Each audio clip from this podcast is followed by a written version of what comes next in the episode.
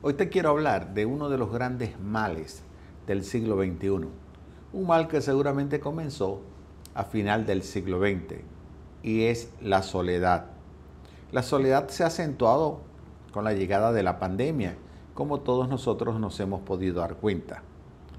La soledad ha sido y seguirá siendo uno de los problemas más difíciles de enfrentar, uno de los problemas que más ha dañado al ser humano y también a la familia. La soledad se ha presentado de diversas formas. Es una especie de bacteria capaz de mutar para que producir su efecto dañino de una u otra forma. La soledad arruina tu felicidad y también la de los tuyos. La soledad no es un problema de sexo o de edad o de profesión, de país donde tú puedas residir. Todos los seres humanos en algún momento hemos experimentado la soledad. Dios se percató del problema de la soledad del hombre antes que el pecado llegara a la tierra. Incluso antes que el mismo Adán se diera cuenta ya Dios se percató de la soledad de Adán. La soledad entonces podemos ver que no es un problema de pecado espiritual per se, porque Adán estaba solo, sufrió la soledad, Dios vio la soledad de Adán y aún el pecado no había llegado a la humanidad. Los hombres de Dios también experimentan la soledad. En algún momento de su vida, David sintió el peso de la soledad con tanta fuerza que él se atrevió a decir, me has dejado sin ninguno de mis amigos, has hecho que sea un indeseable para ellos, estoy como encerrado y sin salida. El apóstol Pablo también sintió la misma soledad del salmista David. Él se encontraba solo en una prisión fría de Roma desamparado y afligido, escribió, Timoteo, por favor, ven lo más pronto posible. Demas me abandonó porque ama las cosas de esta vida y se fue a Tesalónica. Crescente se fue a Galacia y Tito a Dalmacia. Solo Lucas está conmigo. Trae a Marcos contigo cuando vengas, porque me será de ayuda en mi ministerio. Dios, como buen pastor, no quiere que tú enfrentes la soledad. Él es nuestra eterna compañía. El Salmo 23, el que hemos venido estudiando durante todas estas semanas en esta serie titulado Promesas. En el versículo 4 y en el versículo 6 nos muestra esa promesa de compañía divina en la cual podemos sentir la presencia de Dios en todo lugar y en todo momento. El buen pastor que da su vida por las ovejas ofrece un tipo de compañía muy especial. La compañía de Dios es en todo lugar y en todo momento. La soledad no depende de cuántas personas puedan estar a tu alrededor unos años atrás, los jóvenes de la iglesia quisieron ir a ver un partido de béisbol profesional y le encomendaron a uno de los jóvenes que vivía cerca del estadio que comprara las entradas para todos nosotros. Lo que no sabíamos es que este joven era fanático de los Leones del Caracas y él compró las entradas para el área de, la, de donde se sientan, de la tribuna donde se sientan los fanáticos del Caracas. Así que estábamos en el Zulia, en el nido de las águilas del Zulia, pero del lado de donde estaban los leones del Caracas. Unas 5.000, 6.000 personas podrían estar presenciando el partido. Pero nosotros, fanáticos del Zulia, estábamos junto a los fanáticos del Caracas aun cuando veíamos que había una cantidad inmensa de personas, no podíamos celebrar cuando el Zulia anotaba una carrera o cuando ponchaban a un pelotero del Caracas, porque estábamos en el lugar equivocado, en el momento equivocado. Sentíamos la soledad como fanáticos del Zulia, porque estábamos en la tribuna del Caracas. Entonces la soledad no depende de cuántas personas puedan estar a tu alrededor. La soledad va a depender de otros factores que tú ni siquiera te has percatado de ellos. Ciertamente hay lugares donde muchos nos sentimos más solos que otros, pero en todos Dios es nuestra compañía. Hace unos tres meses atrás, tal vez tres meses y medio, tuve la experiencia de ir al hospital para colocarme un marcapasos. Todo parecía que venía perfecto ya estaba todo arreglado, el hospital donde iba a ser, un hospital donde, por cierto, solamente había ido como pastor a hacer visitas a familiares o amigos. Estaba listo el marcapaso en poder de la compañía que iba a participar de la instalación. Estaría una cardiólogo de nuestra iglesia participando de la operación porque es mi médico tratante y estaría uno de los mejores médicos de América Latina, especialistas en marcapaso en la intervención. Pero cuando llegué al lugar, me encontré con noticias totalmente contrarias a lo que eran mi expectativa. La médico no estaba, mi médico tratante no estaba en el hospital. Se había ido la electricidad. El médico famoso había tenido un percance y en ese mismo día estaba recibiendo un cateterismo. Así que yo iba, sin conocer a nadie, para que un médico a quien no había visto nunca antes me practicara una operación. Allí sentí lo que es la soledad. Allí me sentí donde solo podía experimentar la presencia de Dios en mi vida esa presencia de Dios la vi manifiesta, no solo en los resultados, sino también en el tiempo en el cual estuve allí. Justo antes de comenzar la operación, el médico me pidió permiso para hacer una oración. Él dijo, Padre, quiero ser instrumento tuyo para darle salud a este hombre que te sirve a ti. Esa breve oración me inspiró a mí, me dio confianza, me hizo ver que los hombres de Dios no podemos sucumbir frente a la soledad, porque Dios siempre está con nosotros. Son experiencias que seguramente habrán marcado tu vida.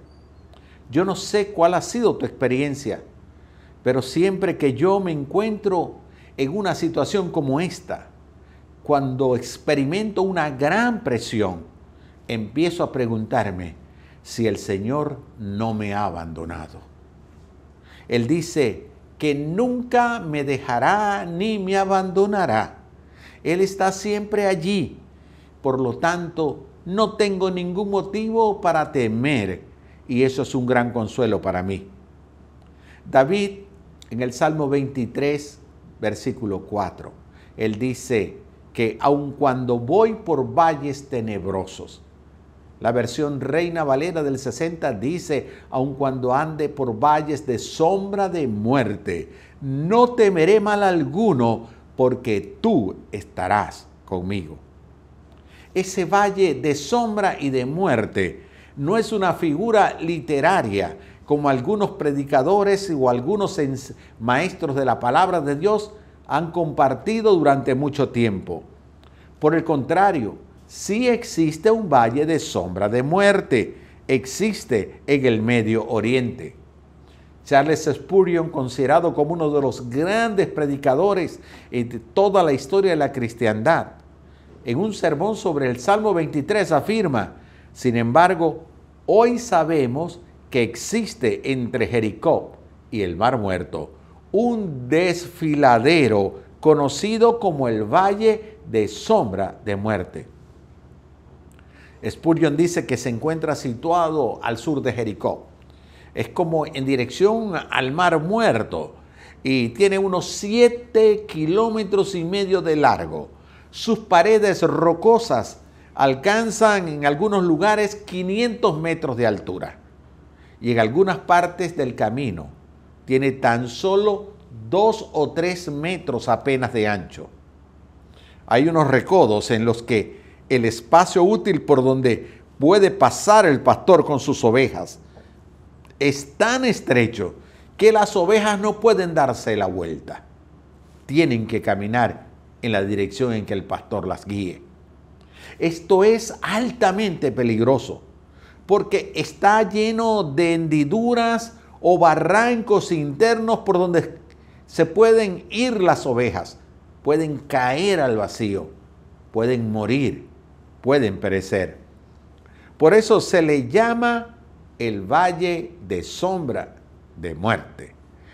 Las condiciones climáticas del país y la situación de los pastos en esta región hacen necesaria lo que se llama la transhumancia. Es obligatoria. La mayor parte del valle de las ovejas tenían que atravesar ese valle por lo menos una vez al año. ¿Por qué debían pasar por esos valles tenebrosos? Para que las ovejas pudieran tener pasto fresco durante todo el año y dado las cuatro estaciones climatológicas, entonces los pastores conducían a las ovejas por ese estrecho camino, aun cuando fuera de gran peligro. Lo que se conoce como la transhumancia es una actividad que consiste en el desplazamiento estacional a larga distancia de los rebaños de ganado, de forma que puedan aprovechar el pasto verde todo el año. Tenía que pasar por el valle de sombra de muerte para poder tener alimento fresco todo el año. Ese valle de muerte era imposible cruzarlo durante el día debido al calor irresistible que habría allí. De modo que había que hacerlo o bien al despuntar el alba o bien al anochecer. Y eso entonces aumentaba aún el peligro de las ovejas y el cuidado que debía tener el pastor por ellas, aunque no había ninguna ley establecida. Parece ser que debido a la falta de luz existía la costumbre de que en la mañana temprano pasarían en una dirección y en la tarde podían venir en la dirección contraria. Así que los pastores tenían un tiempo prudencial para poder hacer esa travesía. El pastor entonces usaba con gran habilidad su callado, su palo de madera con un arco, como herramienta persuasiva para forzar la oveja a caminar, a saltar las hendiduras y evitar que se acercaran al precipicio. A pesar de ello, era fácil que una oveja resbalara y muchas veces quedaba colgada en la hendidura a dos o tres metros del camino. Cuando esto sucedía, el pastor con su callado rodeaba el cuello de las ovejas grandes o las pequeñas las agarraba a través del cuerpo. Él las traía, las tiraba, las levantaba, las ayudaba a regresar al camino.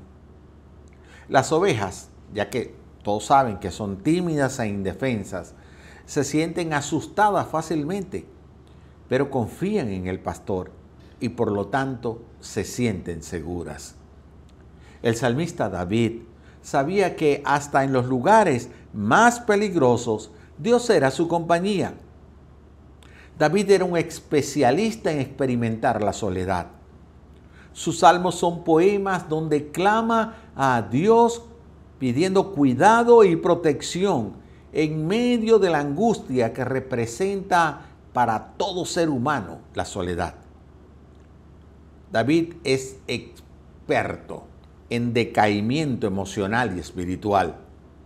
Él sabía que el hombre tiene que pasar por lugares tenebrosos, lugares sumamente peligrosos, pero que en esos lugares Dios le acompañaría y por eso él no debía temer. La compañía del buen pastor quita todo tipo de temor. Dios le ha prometido a su pueblo acompañarlo siempre, no abandonarlo jamás. El libro de Deuteronomios encontramos que el Señor le dice a su pueblo, así que sé fuerte y sé valiente, no tengas miedo, ni sientas pánico frente a ellos, porque el Señor tu Dios, Él mismo irá delante de ti, no te fallará, ni te abandonará. David escribe en el Salmo 23.4 más adelante, tu vara y tu callado me infundirán aliento. La vara era un garrote que se usaba para ahuyentar a los animales salvajes. Los pastores antiguos usaban la vara y el callado para rescatar, proteger y guiar a sus ovejas. De este modo la vara y el callado se han convertido en símbolos o símbolos amorosos del cuidado del buen pastor para con su rebaño. Las ovejas no están solas. Su pastor está con ellas, guiándolas al lugar seguro, tal como el Señor está junto a nosotros y nos protege. Dios no impedirá que pases por lugares tenebrosos, sino que te guardará mientras caminas con ellos. Él quiere que tú crezcas en la fe. Él te cuidará con su vara y con su callado. Por eso el Señor dice, ya te lo he ordenado, sé fuerte y valiente. No tengas miedo ni te desanimes porque el Señor tu Dios te acompañará donde quiera que vayas. Valle de sombra de muerte significa profunda oscuridad. Profunda oscuridad para el creyente que tendrá que experimentar cosas difíciles y oscuras. Pero aún allí no debe temer, sino que debe confiar plenamente. ¿Por qué debe confiar plenamente? el salmista dice, porque tú estarás conmigo. ¿Será posible una mayor seguridad o una mayor razón de no tener miedo que decir, tú estarás conmigo? La Biblia repite al menudo, el no temas. Y el temor lo aparta, la, la certeza de la compañía de Dios. Dios quita el temor, Dios quita el desánimo. Por eso, el autor de la carta a los hebreos dice, nunca te fallaré, jamás te abandonaré. Así que podemos decir con toda confianza, el Señor es quien me ayuda, por tanto no temeré. Y lo vuelvo a repetir, el Señor te dice, nunca te fallaré, jamás te abandonaré. Así que podemos decir con toda confianza, el Señor es quien me ayuda, por tanto no temeré. La presencia de Dios, la compañía de Dios es lo que quita el temor a la soledad, el temor al peligro, el temor a transitar por los valles de sombra de muerte. Tal vez la gran pregunta es, ¿cuándo debes reconocer que tienes miedo?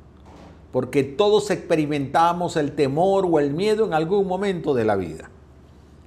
¿Cuándo debo reconocer que tengo miedo? Cuando entiendes que debes superarlo.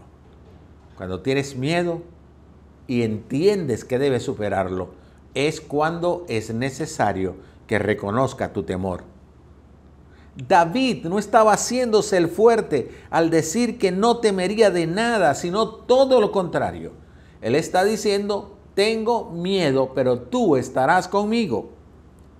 Él lo que hizo fue reconocer su debilidad, reconocer su temor, pero en lugar de quedarse afligido y angustiado, supo que había alguien superior a él en quien podía confiar, y esa era su Padre Celestial.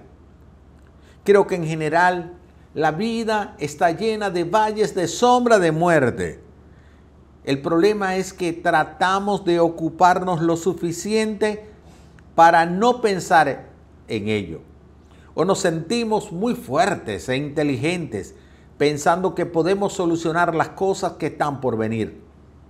La verdad es que no podemos hacerlo. ¿Qué hacer entonces cuando reconocemos que tenemos miedo? ¿Qué hacer cuando nos encontramos en momentos que parecen valles de muerte?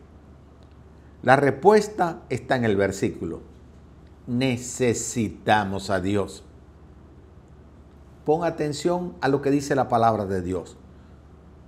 Aun cuando ande en valle de sombra de muerte, no temeré mal alguno porque tú estarás conmigo. Tu vara y tu callado me infundirán aliento. Tú estarás conmigo. Tu vara y tu callado me infundirán aliento. Unos años atrás venía de una heladería con una de mis hermanas luego de haber cobrado la pensión, la pensión de jubilación. Queríamos llevarle un helado al resto de mis hermanas que también son jubiladas. Tomamos un atajo por una calle de la ciudad y cuando íbamos dos motorizados o un, dos personas en una moto nos adelantaron se pararon frente a nosotros. Uno de ellos bajó con un arma y apuntándome a la cabeza, se acercó al puesto del chofer. Le bajé el vidrio y le pregunté, ¿qué quiere que le dé?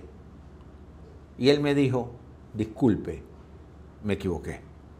Se montó en la moto y se fue. Él pudo haberme disparado y luego admitir que se había confundido no sé si era alguien de un cuerpo de seguridad o si era un delincuente. Lo cierto del caso es que experimenté en mi vida el valle de sombra de muerte. Pero justo cuando el hombre se levantó de la moto, se bajó de la moto y fue corriendo a donde nosotros estábamos, mi hermana comenzó a clamar a Dios. Comenzó a pedir el cuidado y la protección de Dios. Y el Señor nos escuchó y el Señor nos guardó y el Señor preservó nuestra vida en el valle de sombra y de muerte. Cuando el miedo te arrope, cuando sientas que estás en peligro, es el tiempo para decir, para buscar a Dios, para clamar ante Dios, para acercarte a Él confiadamente, sabiendo que en el valle de sombra de muerte no temeré mal alguno, porque tú estarás conmigo. Busquemos entonces a Dios en medio del peligro. ¿Cómo termina el Salmo 23, del cual el pastor Escalona les estará hablando la próxima oportunidad? Dice, la bondad y el amor me seguirán todos los días de mi vida y en la casa del Señor habitaré para siempre. La bondad y el amor me seguirán todos los días de mi vida y en la casa del Señor habitaré para siempre.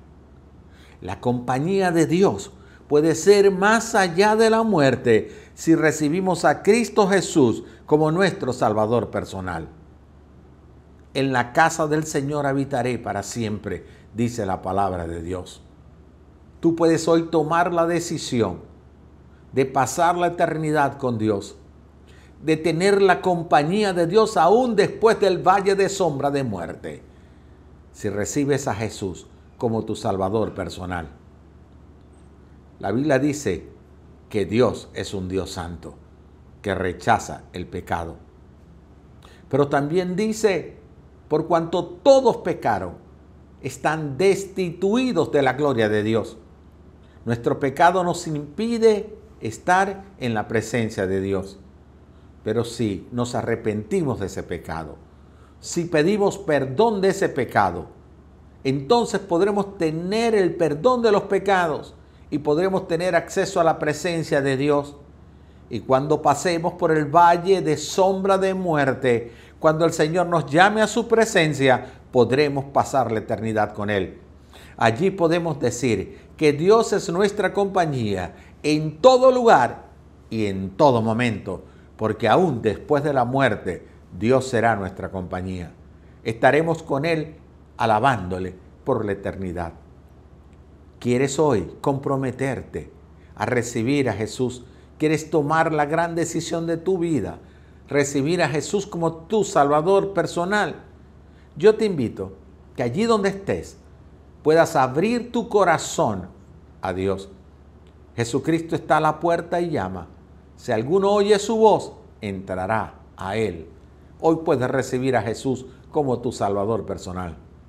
Te invito entonces a que desde lo más profundo de tu corazón, con fe, puedas hacer una oración arrepintiéndote arrepintiéndote de tu pecado y pidiéndole a Cristo que entre a tu corazón. Si no sabes cómo hacer esta oración, yo voy a hacer una que te puede servir de modelo.